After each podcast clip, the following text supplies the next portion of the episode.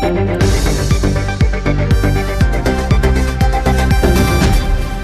Notre invité ce matin est le président de la région Normandie, président des régions de France et président du parti Les Centristes. Bonjour Hervé Morin. Bonjour. Et bonjour Jean-Jérôme Bertolus. Bonjour Hervé Morin, bonjour euh, Simon. Alors ça ne vous a pas échappé, Hervé Morin, c'est la rentrée politique du gouvernement. Pour premier nous aussi, vous savez. Premier, avec vous, on fait cette rentrée politique. Premier conseil des ministres à 10h à l'Elysée après un été marqué par l'affaire Benalla, mais également le réveil de l'opposition. On écoute tout de suite Gilles Lejean, le vice-président du groupe de la majorité en marche à l'Assemblée nationale. Il était il y a quelques instants sur France Info. Si il faut que l'opposition ne se revigore que sur l'affaire Benalla, c'est assez désespérant. Moi, j'aimerais une opposition qui se revigore sur des propositions. Après tout, est-ce que ça n'est pas normal que euh, l'opposition s'oppose, contrairement à ce que dit Gilles Legendre Moi, je pense que euh, il faut euh, sortir de, des schémas anciens qui consistent à s'opposer systématiquement, bêtement. Moi, Vous trouvez que l'opposition s'est opposée bêtement dans l'affaire Benalla Pas du tout. Ce que je veux dire par là, c'est qu'on a euh, tous envie que le pays réussisse. Moi, j'ai quand même le souvenir encore de l'élection présidentielle où, à 15 jours ou 3 semaines, on était près du cauchemar absolu. Mélenchon, Mélenchon Le Pen, au second tour. Cauchemar absolu pour la France, parce que c'était son effondrement dans la minute. Bien. Donc j'ai envie que la France réussisse. Et si la France réussit, ma région dont je suis responsable réussira aussi. Et donc, euh, ça n'empêche pas aussi de dire au gouvernement que quand il se trompe, il se trompe. Il y a des sujets sur lesquels je suis à fond favorable à voilà, on va, on va y revenir, on va détailler. Et puis il y en a d'autres sur lesquels je dis au gouvernement, vous êtes décevant, vous êtes décevant parce que vous n'êtes pas moderne sur la gestion publique, vous n'êtes pas moderne sur la construction d'une gouvernance qui doit être conforme à celle des autres pays européens, donc très décentralisée. On va revenir, on va revenir. Je sais que c'est votre euh, cheval de bataille, la décentralisation. Mais vous avez quand même effectivement des affinités avec certains leaders de l'opposition, comme Valérie Pécresse. Dans l'Express, elle indique qu'il y a aujourd'hui un doute sur Emmanuel Macron et que le président s'est enfermé, bunkérisé en quelque sorte à l'Élysée, loin des Français. Vous partagez ce point de vue? Moi, je le dis depuis euh, assez longtemps. Vous savez que toute ma vie, le début de ma vie politique, c'est une histoire qui est dans le droit fil de Valéry Giscard d'Estaing. Et j'y retrouve un peu cette euh, euh, des analogies. Il me pardonnera. un homme brillant, moderne, c'était Valéry Giscard d'Estaing, Emmanuel Macron l'est aussi, et puis un enfermement progressif. Et quand vous regardez, quand vous relisez euh, l'ouvrage de Valéry Giscard d'Estaing sur le pouvoir et la vie, euh, vous voyez bien ce cycle, ce, ce, ce phénomène d'enfermement auquel n'échappe quasiment aucun président de la République. Moi, je l'ai. Donc vous dites à Emmanuel Macron, attention. Je dis attention, l'idée selon laquelle vous pourriez tout régler tout seul à partir du bureau vert de l'Élysée par des arbitrages dont les conséquences vous ne les voyez que quelques années après quand l'administration finit réellement par les mettre en œuvre. Euh, au bout du compte, souvent on a de grandes désillusions. Ce que je ne voudrais pas, c'est que la France vive euh, le syndrome italien. Renzi et les populistes. On a eu un Premier ministre en Italie, brillant, dont tout le monde disait ça y est, il va réformer le pays, c'est formidable, etc. Puis au bout du compte, on a euh, la désillusion absolue. Moi, je ne veux pas de ce schéma. Je ne veux pas de ce schéma pour la France, je ne veux pas de ce schéma pour les Français. Et donc, ce que je dis au président de la République, ne euh, vous coupez pas de ceux qui ont envie de réussir avec vous, vous. dites Hervé Morin, et donc ils ne sont pas dans une opposition attaquer l'opposition, par exemple. Aurélien Taché, qui est d'un des leaders aussi, euh, un des pas un député, un des leaders de la majorité, a fait un tweet en disant, bah, d'un côté finalement, il y a les républicains qui vont s'allier au Rassemblement national. De l'autre, la France insoumise, c'est, euh, comment est-il appelé ça, les populistes nationaux. Mmh, il y avait mmh, comme un, mmh. un écho. Est-ce qu'à force de tacler l'opposition et de dire qu'elle n'est pas légitime, ça va pas dans le sens de ce que vous dites éventuellement? Ce qui est certain, c'est que on va pas pouvoir nous la faire encore très longtemps en disant il y a l'ancien monde et le nouveau monde. Euh, L'affaire Benalla, c'est ça en réalité. Euh, c'est l'enfermement d'un pouvoir qui pense que, comme tous les pouvoirs, tout grosso modo lui est permis, que la loi existe pour tout le monde sauf pour vous. Et donc on peut s'arranger avec la loi, voilà. Euh, et puis euh, et puis de l'autre, grosso modo, euh, euh, voilà, nous, on représente euh, désormais un monde nouveau, fait d'éthique, etc.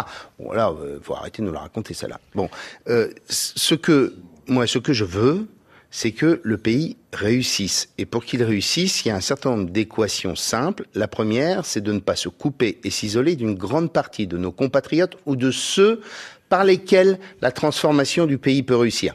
Nos compatriotes, c'est de ne pas considérer que toute la politique est menée pour quelques-uns. Précisément. Euh, et de l'autre, coupé de ceux qui sont des acteurs de la transformation et notamment les territoires que je représente en tant que président des régions de France. Hervé Morin, euh, vos critiques font écho à celles de Valérie Pécresse que citait euh, Jean-Jérôme Bertolus. Il y a aussi euh, l'un de vos anciens collègues, Xavier Bertrand, qui appartient à la nous droite. Nous avons tous été collègues dans le même gouvernement. C'est vrai. Et nous avons tous fait le choix de diriger des régions plutôt que de rester au Parlement. Xavier Bertrand, figure de la droite, disons, modérée. Écoutez ces critiques justement à l'égard du président de la République. C'était au début de l'été sur BFM TV. La stratégie aujourd'hui du président de la République, c'est plutôt de dire si ceux qui vont bien vont encore mieux, ça réglera tout. Mais pas du tout, mais jamais de la vie. Et on oublie en plus ceux qui sont les plus nombreux, les milieux de cordée, ceux qui bossent et qui savent pertinemment, eux, qu'ils peuvent compter sur personne parce qu'ils sont jamais aidés. Hervé Morin, vous êtes d'accord avec euh, Xavier Bertrand? On oublie les classes moyennes, notamment, on ne pense qu'aux plus riches, à ceux qui vont le mieux? Je vous rappelle tout de même deux, trois éléments euh, qui sont factuels, qui sont incontestables. Le premier, c'est que la France est la championne du monde des prélèvements obligatoires sous Emmanuel Macron. On a dépassé le Danemark. Et que quand on regarde les choses encore plus précisément, et que l'INSEE vous le dit, c'est que la, les prélèvements ont beaucoup augmenté pour les ménages avec des baisses de pouvoir d'achat pour ceux qui évoquent notamment euh, Xavier dans, l'interview que vous, vous euh, rediffusez. Ça, c'est le premier point. Le second, c'est que tout le pari d'Emmanuel Macron, il était assez simple. En tant que libéral, je suis plutôt assez favorable à l'idée que je crois beaucoup aux entreprises pour être facteur de redressement du pays. Sauf que là, les deux premiers trimestres démontrent que la France fait partie des pays dont la croissance est la plus faible au sein de la zone euro. Quand les Pays-Bas se portent bien, quand l'Allemagne se porte très bien, quand d'autres pays démontrent des niveaux de croissance élevés, nous, on est en calaminé avec des 0,2 de croissance, euh, comme les Italiens. Et donc, le pari d'Emmanuel Macron qui consisterait à dire on va y arriver par un effet de ruissellement qui fait que ceux qui sont euh, grosso modo, ceux de la mondialisation heureuse vont permettre à l'ensemble du pays de se tirer. C'est la même chose dans les territoires. Vous savez ce qu'on nous raconte tout le temps Les métropoles, facteurs locomotives gigantesques pour redresser le pays, et puis ça va ruisseler sur tous les territoires ruraux mon œil, on a démontré dernièrement que ça n'existait pas. Eh bien, quand vous voulez embarquer un pays, il faut l'embarquer en Vous ne croyez pas au ruissellement, on l'a bien compris. On continue d'évoquer la rentrée politique avec vous, Hervé Morin, juste après le tour de l'info. 9h20, Agathe Mahuet. C'est donc le jour de la rentrée pour l'exécutif. À 10h, tout à l'heure, un premier conseil des ministres pour relancer le programme des réformes voulues par Emmanuel Macron. Mais il faut aussi arbitrer les priorités budgétaires. La croissance étant plus faible qu'espérée, de nouvelles économies pourraient être décidées sur les emplois aidés ou sur les aides au logement. La rentrée bientôt aussi à l'école, dans le primaire, c'est lundi. Et avant cela, une respiration de fin d'été pour les oubliés des vacances. 50 000 enfants à travers toute la France qui prennent la direction des plages avec le secours populaire. Un enfant français sur trois durant l'été n'a pas la chance de partir en vacances. Un incendie cette nuit dans un immeuble de Nice. Le feu a fait un mort, sept blessés près de la gare de Nice-Pont-Michel. Au moins 23 personnes ont été évacuées, 70 pompiers mobilisés.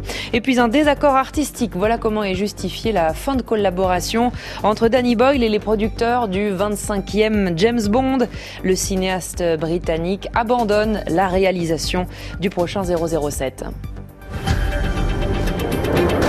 France Info.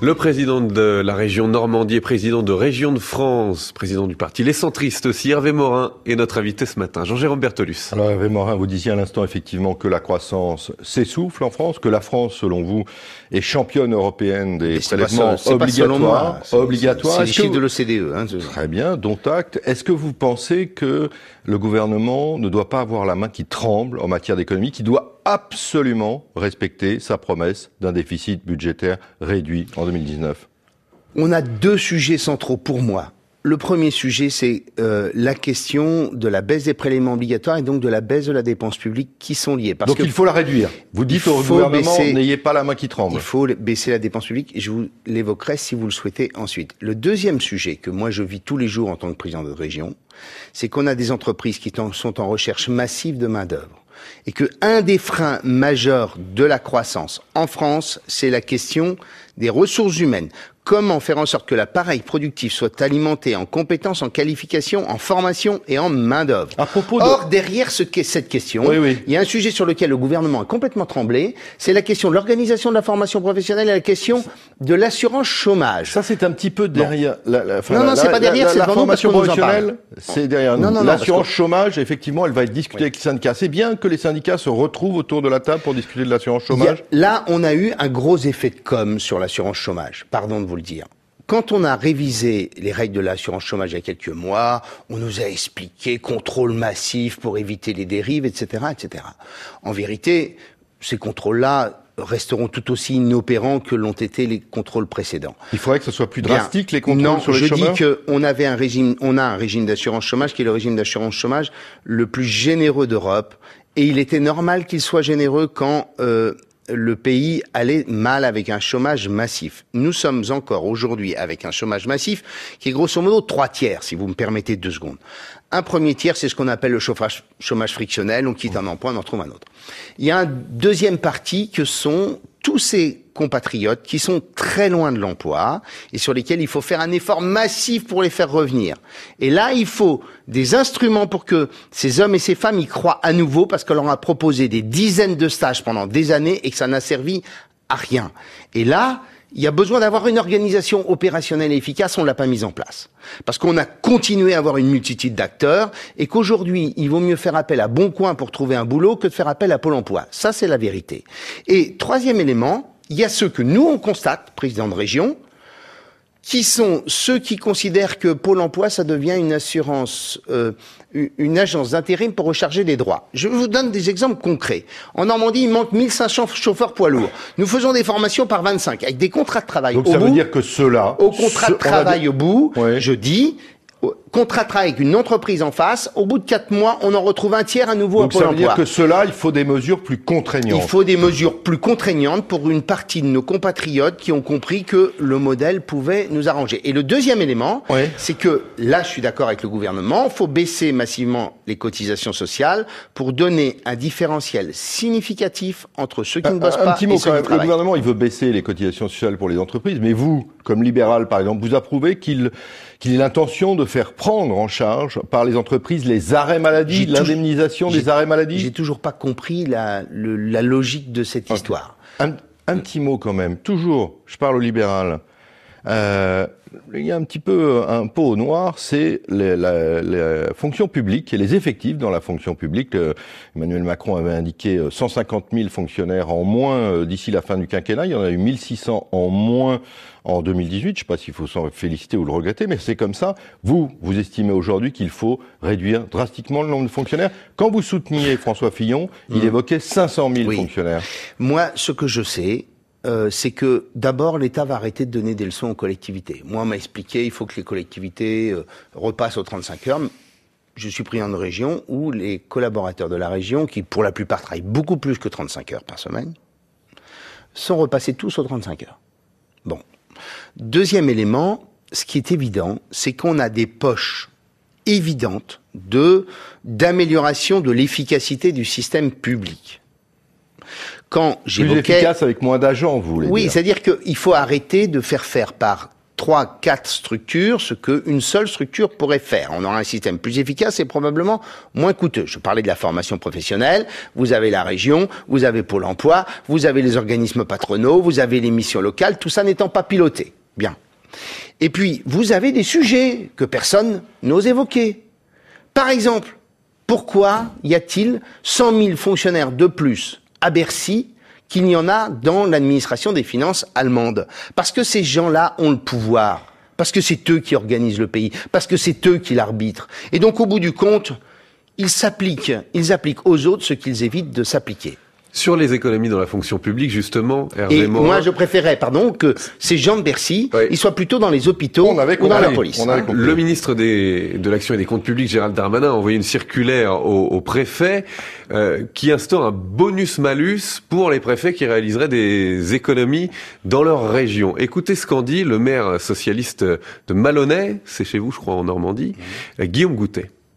On a l'impression d'avoir des préfectures qui rentrent au CAC 40 avec des dividendes versés aux préfets, alors qu'on n'est pas du tout dans la logique de la fonction publique. Un agent de la fonction publique, euh, c'est l'amélioration du service public au quotidien. Voilà, un bonus pour les préfets qui font des économies. Qu'est-ce que vous en pensez, Hervé Morin? Si j'ai bien compris, enfin j'ai lu ça dans la presse économique, euh, j'imagine comme vous, euh, l'idée, c'est qu'on dise au préfet, vous réorganisez votre administration pour faire en sorte qu'on ait un système qui soit plus efficace. Oui, globalement, mais, euh, attendez, globalement moins de, moins de fonctionnaires. vous, voyez, comme quoi, voyez, on peut être dans l'opposition et dire au gouvernement qu'il a raison. On continue à avoir des bribes et des queues de services dans, sur les sujets du soutien aux entreprises quand, grosso modo, sont les régions qui financent tout et qui portent 85% des aides à l'économie et aux entreprises. Pourquoi encore maintenir des bouts de service de l'État? Les politiques, prenons la, le sport. Qui sait en vérité qui finance les clubs? C'est pas l'État, l'État plus un rond. C'est les régions, les départements et les communes. Pourquoi continuer à maintenir des structures ce genre? Et donc qu'on dise au préfet, discuter pour faire en sorte que tout ça soit plus rationnel et mieux organisé. C'était le rapport CAP 2022 d'ailleurs qui veut abolir le ministère des Sports. Un mot quand même de politique. Vous avez lancé votre votre mouvement qui s'appelle Territoire. Vous faites le, le Tour de France d'ailleurs des régions en ce moment. Alors à droite, euh, c'est une manie. Hein. Chaque leader lance euh, son mouvement. Une chatte n'y reconnaîtrait plus euh, ses chatons. Qu'est-ce qui se passe à droite? Et vous bossez pour qui, en quelque sorte? Vous voulez réunir les centristes pour Emmanuel Macron? Non mais Jean-Jérôme Bertolus, le sujet est simple. en matière politique, c'est ça l'avantage de, de, ne pas être au Palais Bourbon matin, midi, soir et nuit. C'est que avant de faire de la tambouille politique, il faut d'abord rebâtir le fond. On ne va pas continuer à aborder les mêmes sujets qu'on les abordait il y a 10 ans ou dans 15 ans avec euh, les mêmes effets de tribune, etc. Et donc moi, ce que j'ai souhaité à travers cette structure, c'est que faire venir à nous, des hommes et des femmes issus grosso modo de la droite au, euh, centre-gauche, euh, des gens qui ne sont pas forcément des élus euh, nationaux, des élus des territoires, des responsables associatifs, des chefs d'entreprise. Et on va rebâtir le fond à partir d'un projet participatif qu'on va bâtir ensemble. Viendra un second temps où là, en effet, avec les Pécresse, les Bertrand, toutes celles et ceux qui seront prêts à participer à l'histoire, nous nous engagerons dans le débat politique. Ça, c'est le second temps. Mais rebâtissons d'abord le fond. Merci Hervé Morin d'avoir accepté l'invitation de France Info ce matin. À demain, Jean-Jérôme Bertolus. Pour un nouveau 8h30 politique.